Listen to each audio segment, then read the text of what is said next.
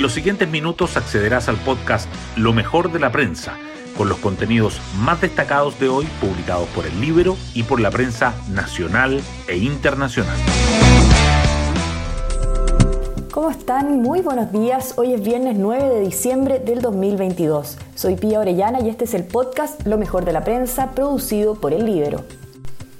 Al parecer, hoy podría ser el día en que salga humo blanco de las negociaciones para un nuevo proceso constitucional.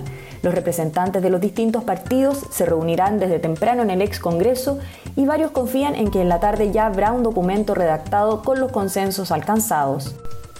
Otra definición clave es la que se dará en Qatar, pues hoy se reinicia el Mundial con los duelos Brasil-Croacia y Argentina-Países Bajos. Los ganadores animarán una de las semifinales del torneo. Las portadas del día. La crisis política en Perú acapara los titulares principales de la prensa. El Mercurio destaca que las autoridades de Arica temen que ésta eleve la presión migratoria en la frontera norte y que la nueva presidenta de Perú inicia las gestiones para formar gobierno, aunque no descarta convocar elecciones anticipadas. La tercera resalta que el expresidente Castillo fue formalizado y Diario Financiero subraya que estará en prisión preventiva por siete días. Al respecto, el libro lleva la entrevista al analista peruano Mirko Lauer, quien señala que Pedro Castillo llevaba un año y medio consolidando una fama de persona tonta e inepta, según dijo.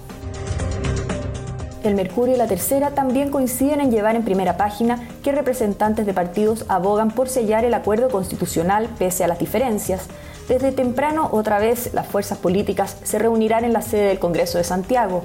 A más de tres meses del plebiscito de salida, buscan rehabilitar el proceso constituyente, pero siguen entrampados entre un órgano mixto o uno 100% electo. Se espera que si las negociaciones avanzan con éxito, expertos electorales se sumen a la redacción del acuerdo. Ambos diarios además dedican su foto principal a actividades por el Día de la Inmaculada Concepción hubo masivas peregrinaciones en Santiago y Lo Vázquez. Otros temas que sobresalen en la portada del Mercurio son que la Fiscalía formaliza a 23 médicos extranjeros por licencias falsas y que los desarrolladores de viviendas sociales ven en riesgo cumplir la meta de programa de emergencia.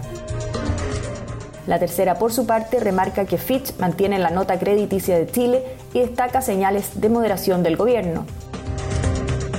Diario Financiero, en tanto, abre con reordenamiento de gigantes del retail en bolsa. Sencosud casi alcanza en valor a Falabella y señala que Bancrust llevaría a juicio a grupo de aportantes de fondo de la constructora Claro Vicuña Valenzuela.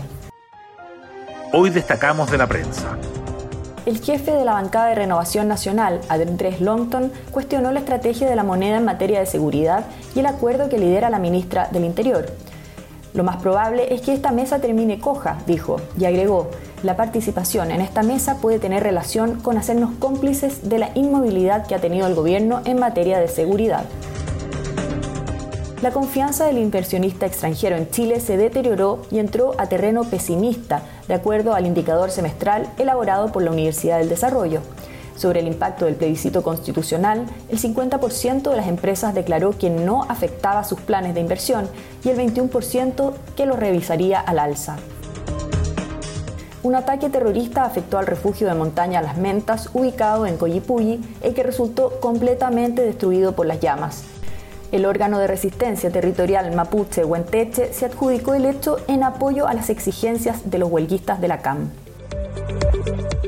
Hasta aquí la revisión de lo mejor de la prensa. Que tengan un muy buen fin de semana, largo los que puedan.